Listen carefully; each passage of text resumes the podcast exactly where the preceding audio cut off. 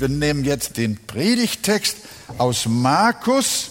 Wir predigen ja zurzeit durch das Markus-Evangelium und heute ist Markus 2, Vers 13 bis 17 an der Reihe. Da ging Jesus wieder an den See hinaus und die ganze Menge kam zu ihm und er lehrte sie. Und als er vorüberging, sah er Levi, den Sohn des Alpheus, an der Zollstätte sitzen. Und er sprach zu ihm, folge mir nach. Und er stand auf und folgte ihm.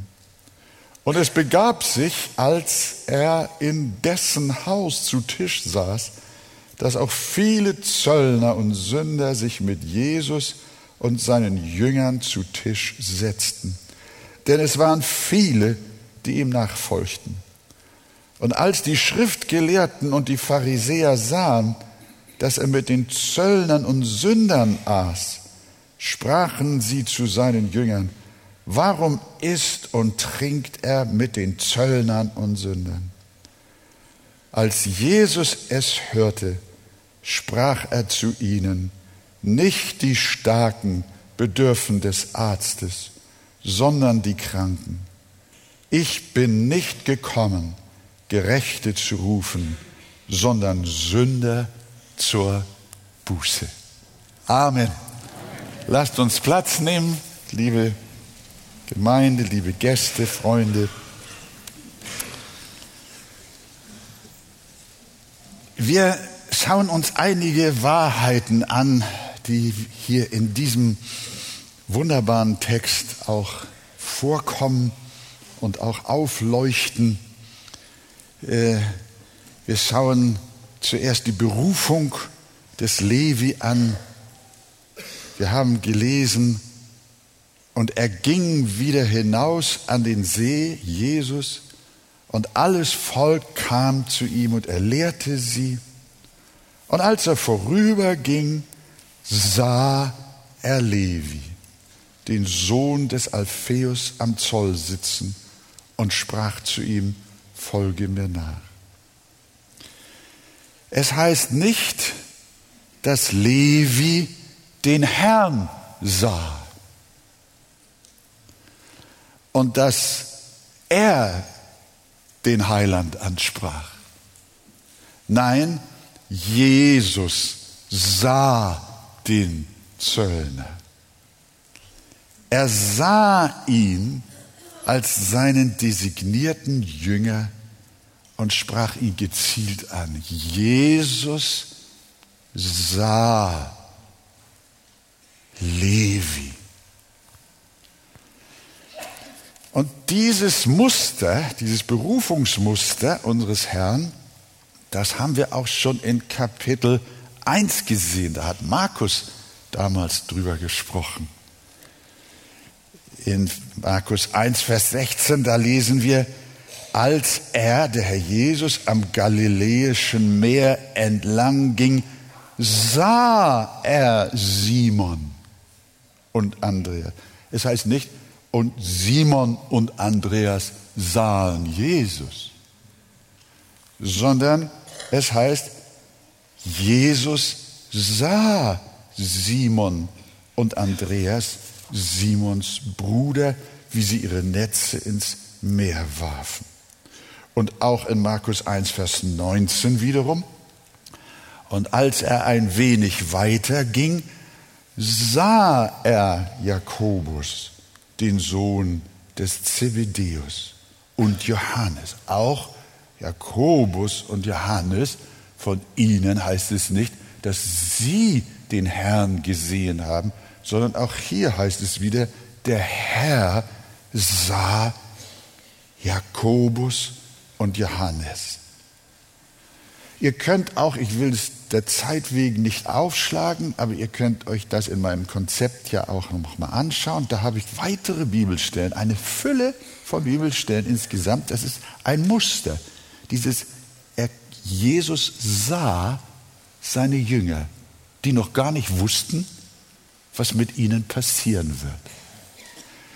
Äh, Matthäus 4, Vers 18 genauso. Matthäus 4, Vers 21 ebenso. Matthäus 9, Vers 9, da steht auch wieder, er sah. Immer dieses kleine Wörtchen, er sah. Bei jeder Berufung heißt es, Jesus sah sie.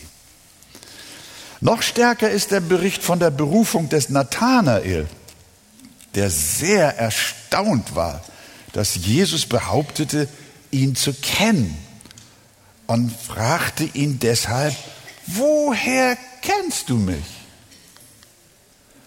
Und was hat Jesus ihm geantwortet? Bevor Philippus dich rief, als du unter dem Feigenbaum warst, sah ich dich. Da haben wir es wieder. Da ist sogar geschrieben, dass Jesus den Nathanael gesehen hat, obwohl Jesus gar nicht körperlich in seiner Gegend war. Da sah ich dich, als du damals unter dem Feigenbaum warst. Und so heißt es von allen seinen Nachfolgern, Jesus sah sie, jeden Einzelnen.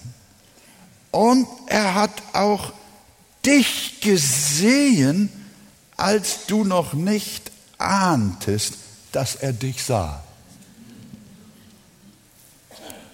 Ja, ist ja klar, du bist blind. Wie sollst du ihn sehen? Aber er kann schauen.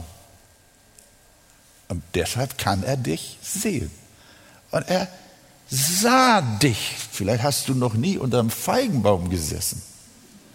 Aber du warst irgendwo anders. Und ich sag dir, er sah dich. Das ist fantastisch. Darum sagt die Bibel grundsätzlich, das, ist, das fasst Paulus dann als Theologie zusammen, als Grundsatz, Lehrgrundsatz in Römer 8, Vers 29, da sagt er, die er zuvor ersehen hat. Die hat er auch vorherbestimmt, dem Ebenbild seines Sohnes gleichgestaltet zu werden, damit er der Erstgeborene sei unter vielen Brüdern. Wir sehen also, dass dieses, dieses, dieses Element, äh, Jesus geht einen Weg entlang und er sieht jemand. Oh, hat Tausende gesehen, Millionen gesehen. Aber nein, nein, nein, nein, nein, nein, nein. Markus, der ja das hier berichtet und auch die anderen Evangelisten, die sagen nicht, die meinten nicht, er, ne, er hat ihn dort zufällig gesehen oder so. Nein, in unserem Text hier nochmal zurück und all den Beispielen, die ich auch aus der Bibel brachte, als Jesus aber am Galiläischen Meer entlang ging, sah er Simon und Andreas, Simons Bruder, wie sie ihre Netze ins Meer warfen. Er sah sie auch mit seinem Herzen, die er zuvor ersehen hat, die hat er auch vorherbestimmt. Und so hat sich Jesus auch den Zollbeamten Levi ersehen. Gleich geht's weiter. Jesus bleibt nicht beim Sehen stehen, sondern es heißt, er befahl ihm. Er sagte nämlich zu ihm, folge mir nach. Das war ein Befehl. Gerade hatte Jesus vor einer großen Menge gepredigt, haben wir in Vers 13 gelesen. Ihr habt eure Bibel ja äh, aufgeschlagen bei euch. Gerade hat Jesus vor einer großen Menge gepredigt und gelehrt. Da hätte er doch einen Aufruf machen können. Da war, habt ihr noch Erinnerung? Da ging er wieder an den See hinaus und die ganze Menge kam zu ihm und er lehrte sie. Da hatte Jesus doch eine riesen Auswahl. Da hätte er doch sagen können zu den vielen, wer ist bereit, mir zu folgen? Bitte meldet euch. Wer will kommen und mir nachfolgen? Hand hoch. Aber so gut ein solches Vorgehen in der Evangelisation, ich benutze das ja auch sehr oft, sein mag, Jesus hat von dieser Art Jüngerberufung keinen Gebrauch gemacht. Denn der sogenannte Altarruf, wie wir ihn dann ja nennen, kann auch sehr schnell zu einem leeren Ritual verkommen und kann eine falsche Botschaft aussenden, nämlich die, als sei der Ruf zur Nachfolge eine Wer will noch mal, wer hat noch nicht Veranstaltung. Als träfe nicht Gott, sondern wir die Wahl. Wenn Jesus gerufen hätte zu den vielen Tausenden, die er gerade gelehrt hat, dann hätte und da hätten sich einige gemerkt, oh, das sind viele, oh, nee, sind leider nicht so viele. Dann hätten diese Menschen die Wahl getroffen. Aber hier an dieser und an allen Berufungen, von denen die Evangelien erzählen, kommt dieses Prinzip nicht zum Tragen. Denn nicht wir treffen die Wahl, sondern Gott trifft die Wahl. Jesus traf die Wahl bei Levi. Und das stellt die biblische Heilsbotschaft völlig auf den Kopf, wenn wir dann sagen, wer will noch mal, wer hat noch nicht so, lass mich das mal so banal sagen. Lasst uns mal sehen, wie Jesus hier vorging. Das ist alles hier im Text.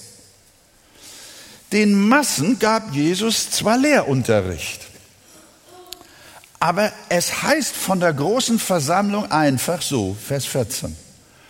Und als er an dem Volk vorüberging, es heißt, er hat das Volk gelehrt und dann heißt es, und er ging an dem Volk vorüber. Da sah er Levi am Zoll sitzen und sprach zu ihm, folge Männer. Der Herr Jesus lässt eine ganze Massenveranstaltung im Stich und hat nur ein im Sinn, der gar nicht in der Versammlung ist. Der sitzt im Zollhäuschen. Muss ich ganz ehrlich sagen, mir macht das immer wieder große Freude, so richtig sich in die Verse und Texte hinein zu vertiefen. Weil man dann nämlich Zusammenhänge entdeckt, die man ganz schnell überliest. Äh, Jesus hat das Volk gelehrt, hat aber niemanden aus diesem Volk in die Nachfolge gerufen.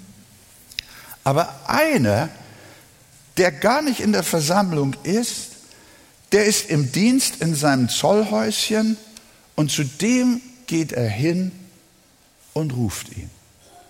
Es gab Menschen, die wollten nie in eine Evangelisationsveranstaltung. Sie lehnten jede Einladung dazu ab.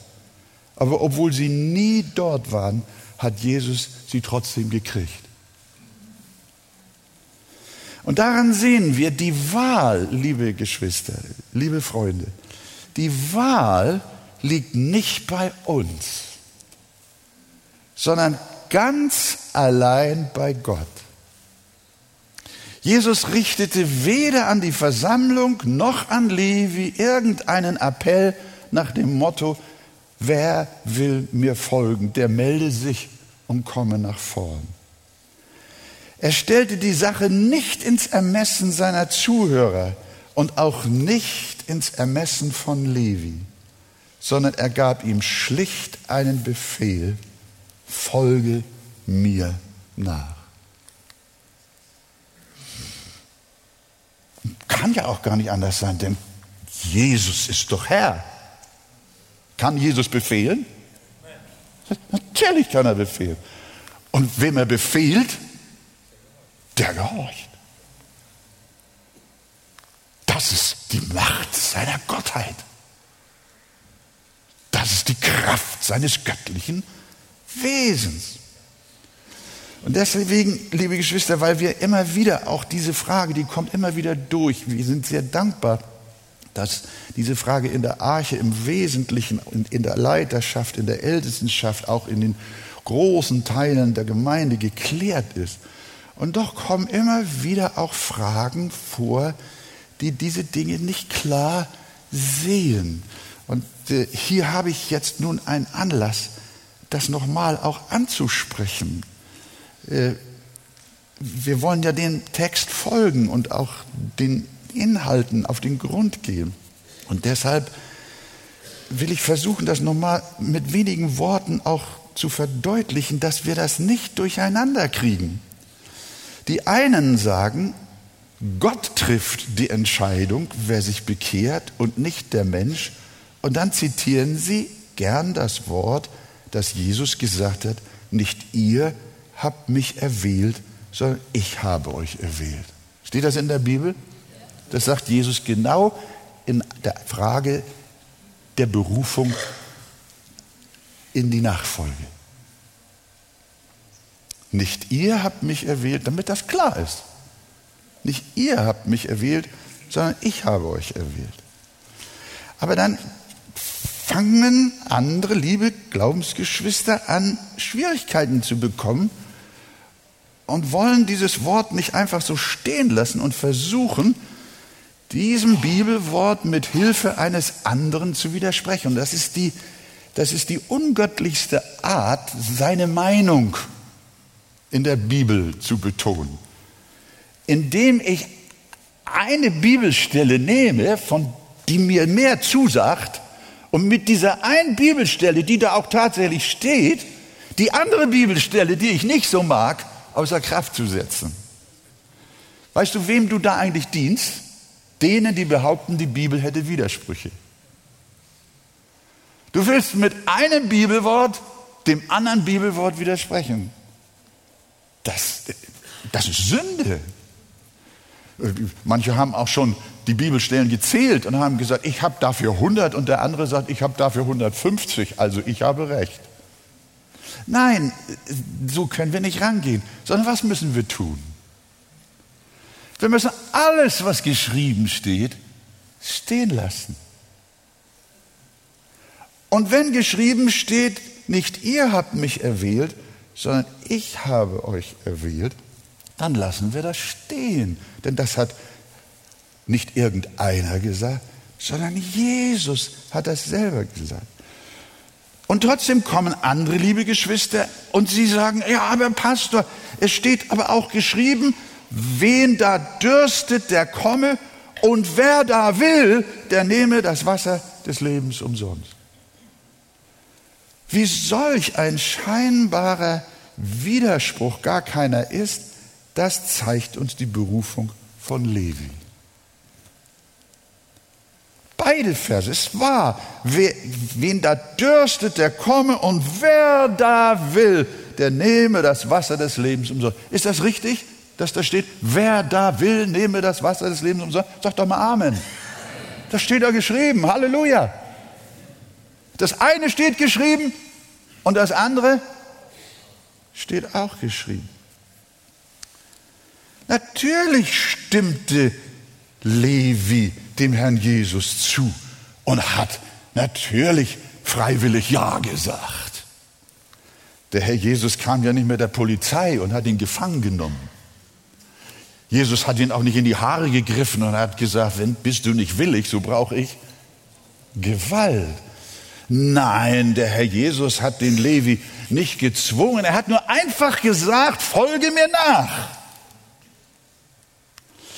Aber in diesem einen Satz war so eine Kraft, dass er nicht Nein, sondern freiwillig Ja gesagt hat.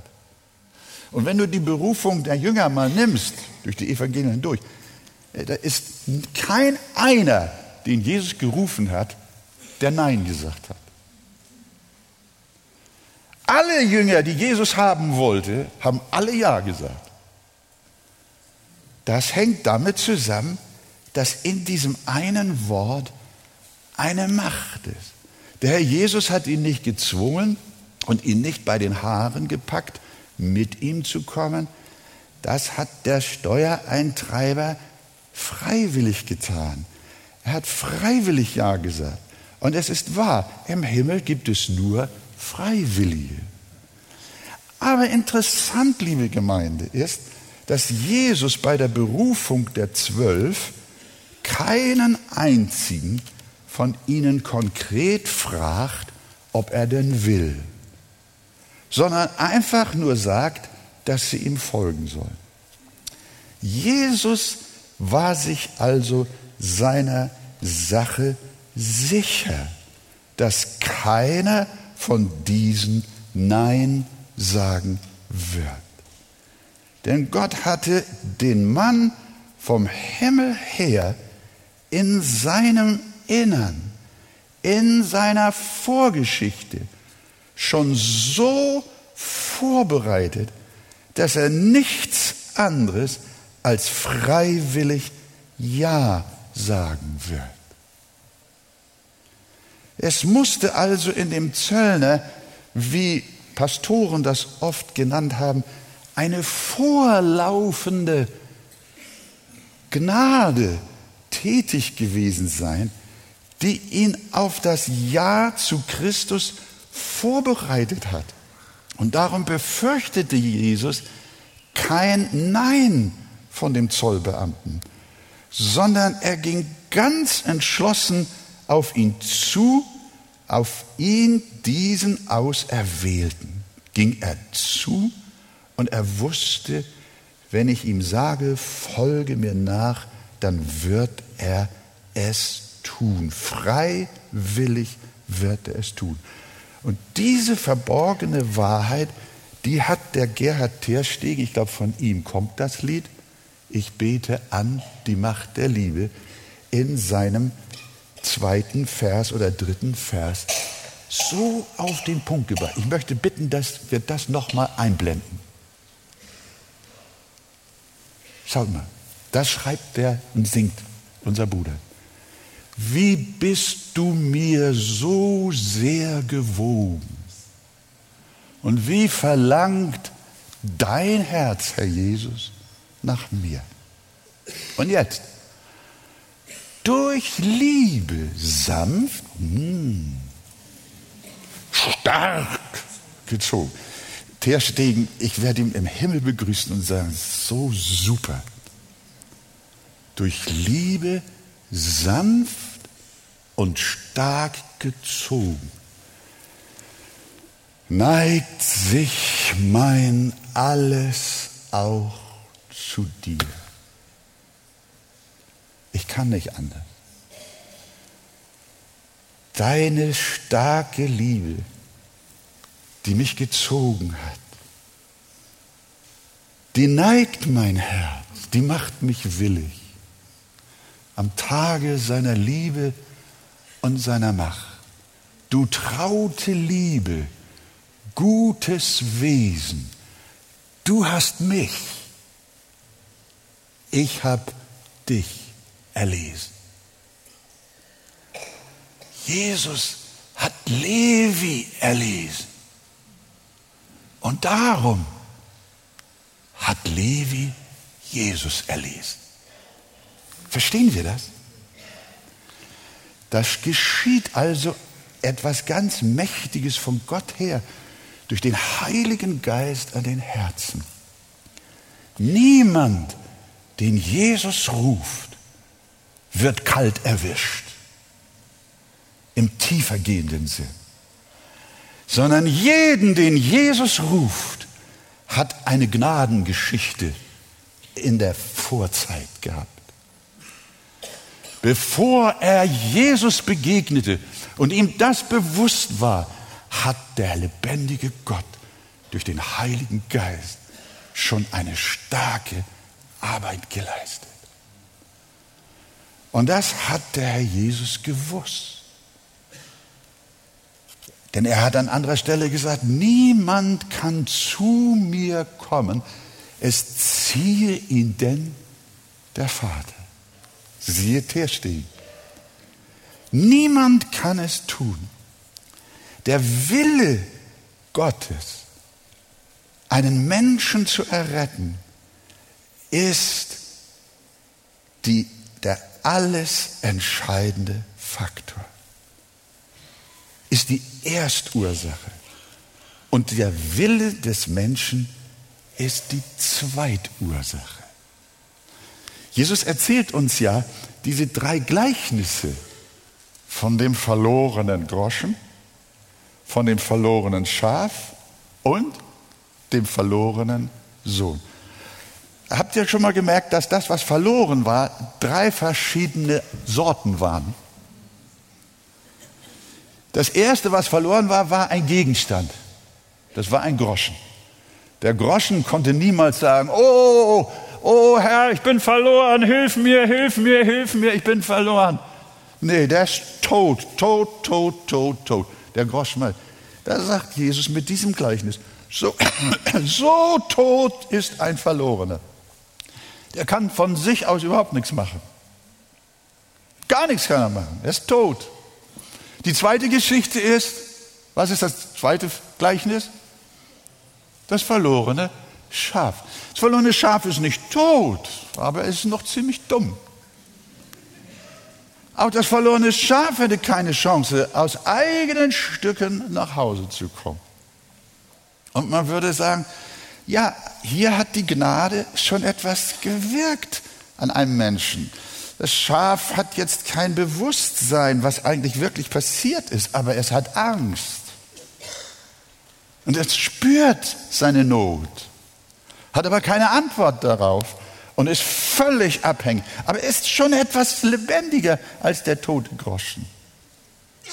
Und jetzt kommt die Geschichte vom verlorenen Sohn. Und dann sagen liebe Leute und sagen, oh ja, bei dem verlorenen Sohn, da haben wir es doch.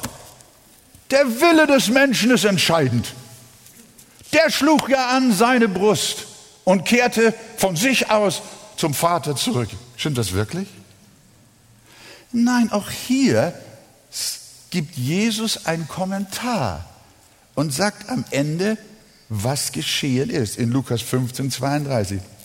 Er war verloren und ist wieder gefunden worden. Ganz heißt der Vers, er war tot wie der Groschen und ist wieder lebendig geworden. Und er war verloren wie das Schaf aber er ist wieder gefunden worden. Jesus sagt nicht, er sagt nicht, äh, er war verloren, aber er fand wieder zurück. Sondern Jesus sagt, er war verloren und ist wieder gefunden worden. Denn Gott steckt auch bei dem verlorenen Sohn dahinter. Der Herr hätte ihn mit dem ausgezahlten Erbe ja auch erfolgreich sein lassen können. Sind ja nicht alle Söhne, bösen Söhne, die sich das Erbe auszahlen lassen, landen beim Schweinetrog. Manche werden vielfache Millionäre und machen aus dem Erbe noch ein Riesending. Und Gott lässt sie. Die kommen nie wieder nach Hause. Die kommen nie zu ihm zurück. Das hätte ja mit diesem verlorenen Sohn auch sein können. Aber Gott steckt dahinter. Der Herr hätte ihn mit dem ausgezahlten Erbe erfolgreich sein lassen können, aber er ließ ihn vorsätzlich bis zu den Schweinen kommen. Warum? Weil der Vater, weil Gott in diesem Sinne beschlossen hatte, ihn wiederhaben zu wollen. Und das geschah dann auch. Das heißt, das Wollen des verlorenen Sohnes war das Ergebnis des Wollens Gottes. Und so ist es auch bei uns allen. Nicht wir haben ihn gefunden, sondern er hat uns gefunden. Nicht wir haben ihn gesehen, sondern er hat uns gesehen. Nicht wir haben ihn erlesen, sondern er hat uns erlesen. Nicht wir haben ihn erwählt, sondern er hat uns erwählt. Liebe Gemeinde, das ist in der Heiligen Schrift ein so elementarer Punkt. Wenn der nicht tief in unser Herz hineinfällt, dann verzerren wir das biblische Gottesbild. Dann verlieren wir die wahre Erkenntnis dessen, was geschieht, wenn ein Sünder gerettet wird. Die Rettung ist des Herrn von A bis Z Gelobt sei der Name des Herrn. Ihm gehört die ganze Ehre. Zu diesem Punkt noch, ich merke, ich bin jetzt ein bisschen zeitraubend hier, aber es ist mir sehr wichtig, dass vielleicht der ein oder andere auch hier äh, etwas hinzulernt und vielleicht auch daraufhin die Schrift nochmal untersucht. Zum Beispiel, und dann will ich diesen Punkt auch verlassen, Markus 3, Vers 13, da wird nochmal zusammengefasst, was passiert, als Jesus seine Jünger in die Nachfolge rief. Da heißt es, und er stieg, am besten, ihr schlagt das mal auf, Markus 3, Vers 13. Und er stieg auf den Berg und rief zu sich, welche er wollte. Und er stieg auf den Berg und rief zu sich, welche er wollte. Und sie kamen zu ihm. Und weiter, Vers 14. Und er bestimmte zwölf, die bei ihm sein sollten, die er aussandte, um zu verkündigen. Er rief zu sich, welche er wollte, und sie kamen. Und er bestimmte zwölf, die bei ihm sein sollten, die er aussandte. Jesus ist Herr. Können wir uns beugen vor ihm? Herr, hilf uns. Und das nennen reformierte Bibellehrer, auch die Reformatoren selber, Martin Luther, Johannes Calvin, auch der Martin Buzer und wie sie alle heißen.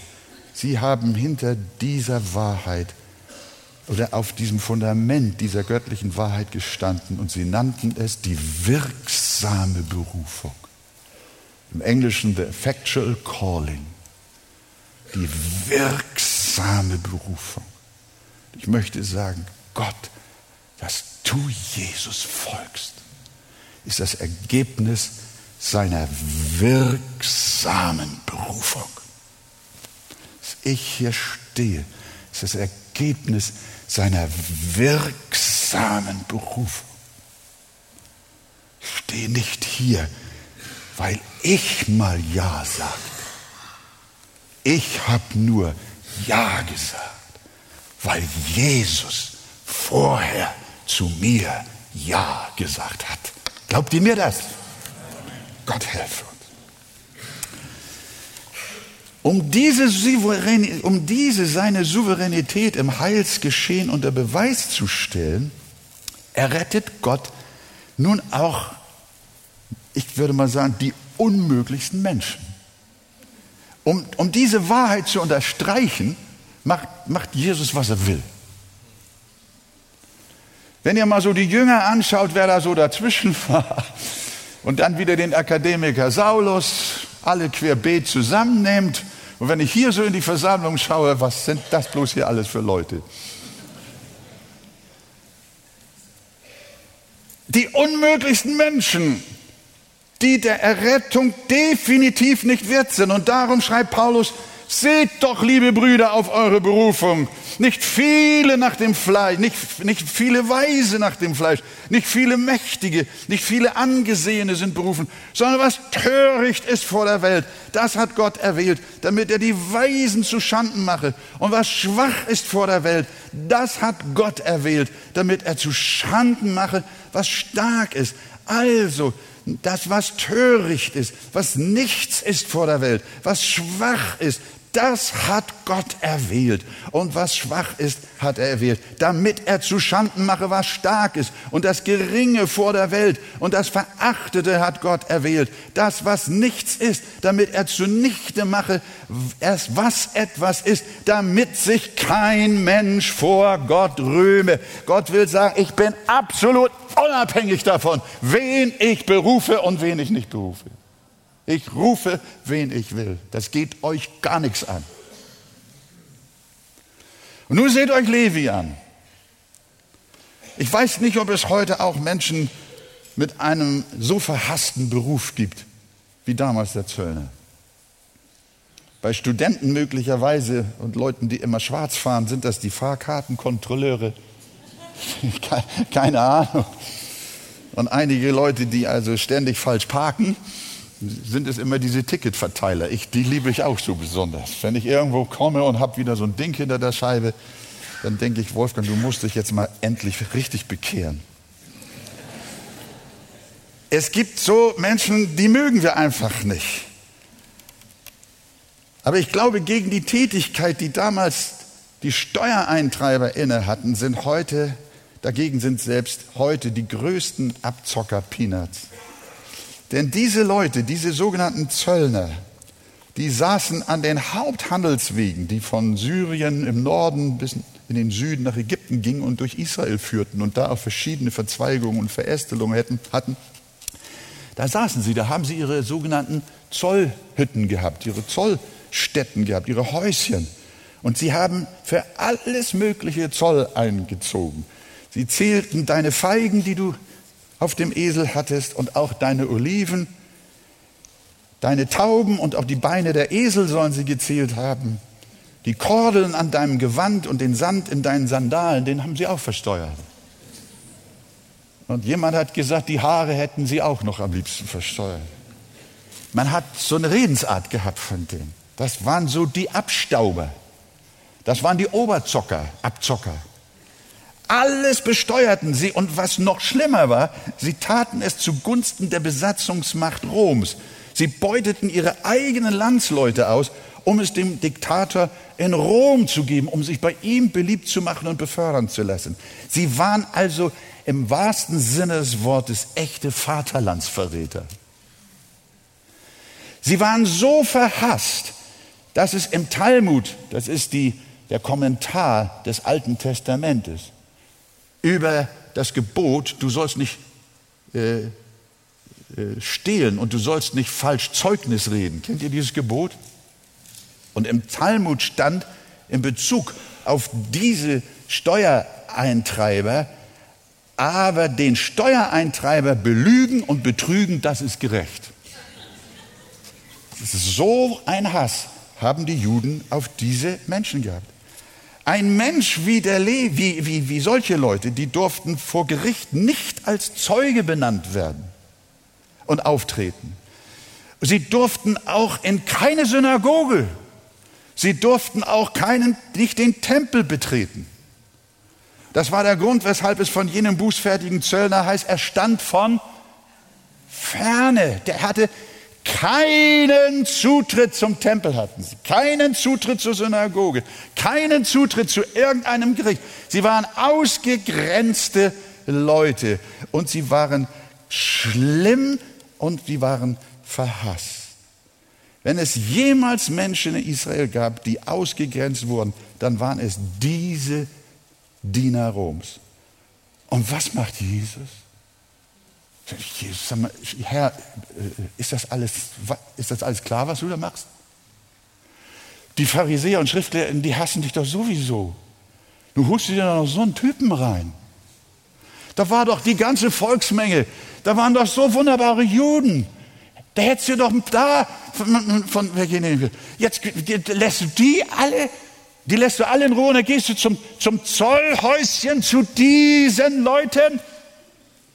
Du machst deine eigene Sache kaputt. Du bringst uns in Verruf, wenn du dich mit diesem Mann identifizierst. Hat doch keinen Sinn. Lass die Zöllner, lass die Steuereintreiber, lass die Verbrecher, lass die Vaterlandsverräter, Räter. Hol dir anständige Leute in deine Reihe, damit du eine Chance hast bei den Oberen.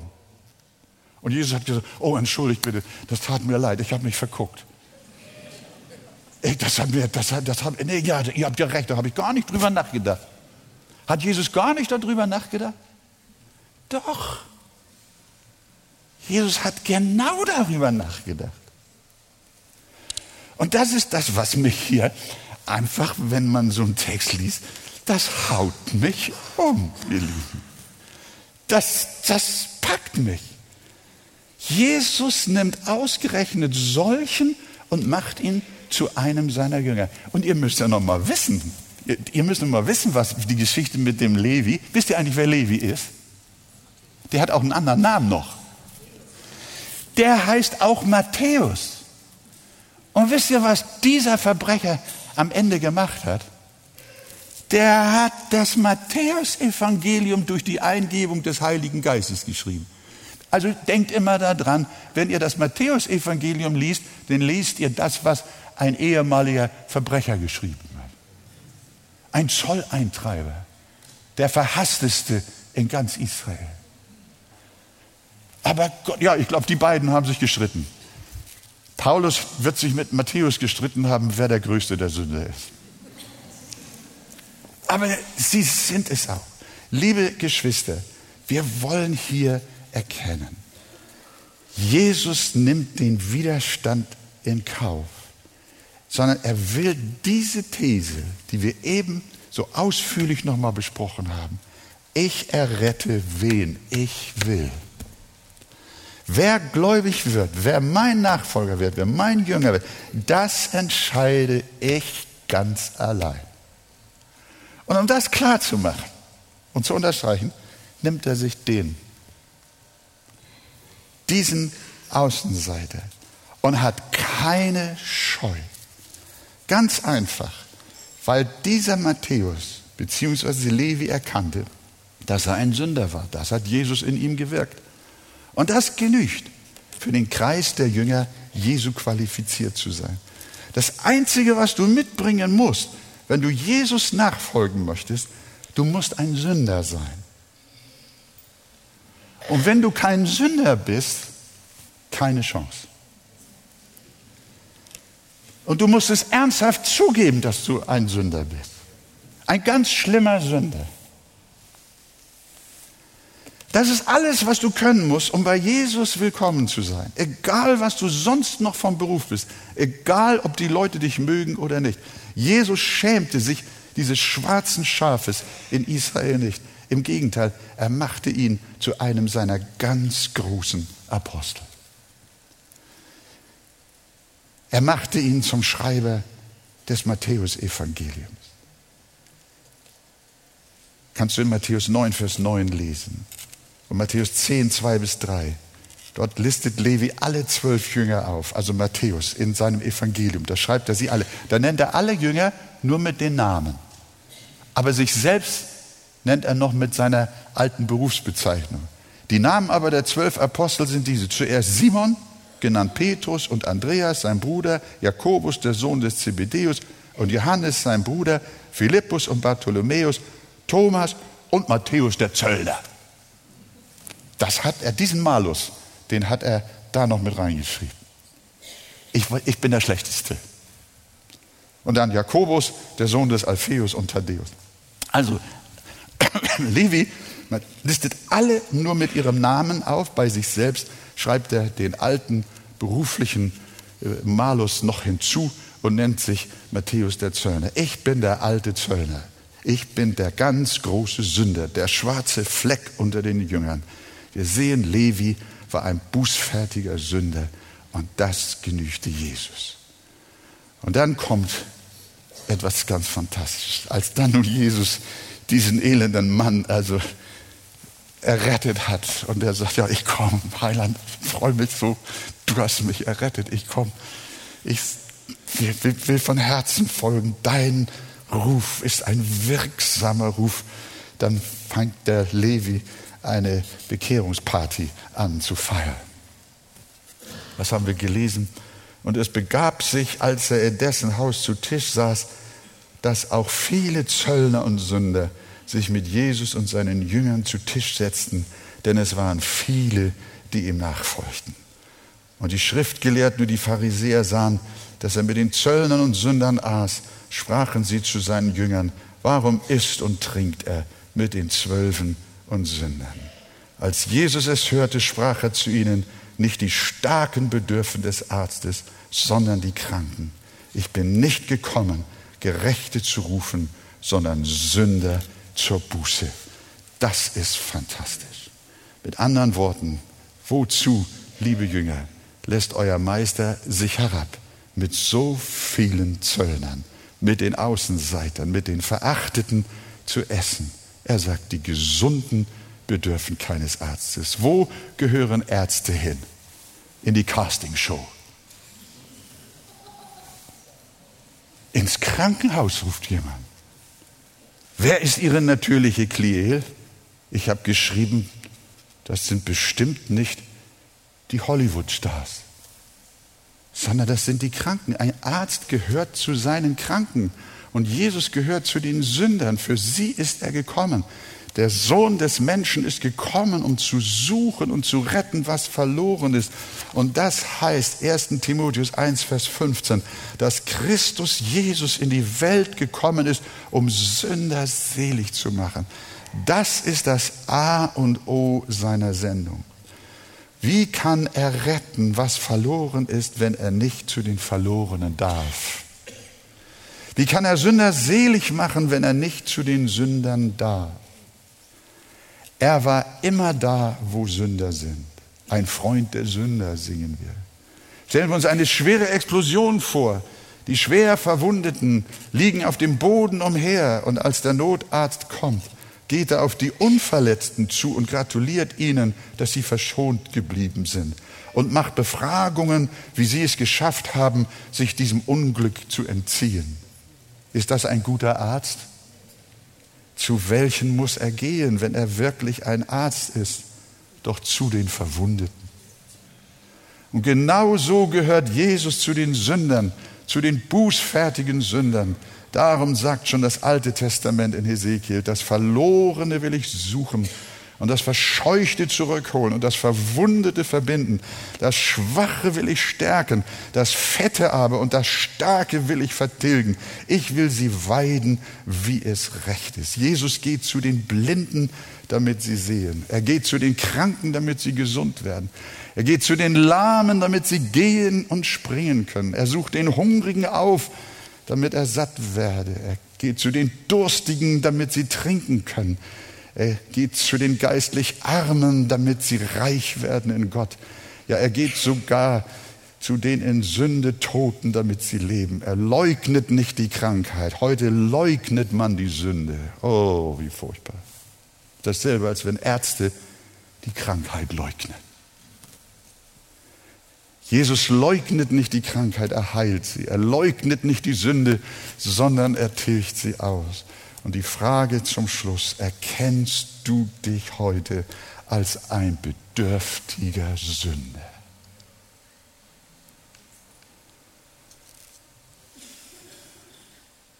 Heißt du Levi? Jesus hat dich gesehen. Und er weiß, dass du kämpfst mit deinem Versagen, mit deiner Schuld, mit deinem Leben. Und er ruft dich, den Sünder, den bußfertigen Sünder. Und er sagt, folge mir nach. Der geringste, der schwächste, der elendeste ist heute gut genug. Und wenn du in der letzten Woche wieder so versagt hast, dann bist du gerade passend für Jesus. Denn er ist gekommen, um Sünder selig zu machen und nicht die Selbstgerechten. Glaubst du das? In Jesu Namen. Und alles Volk sagt Amen. Wir stehen auf.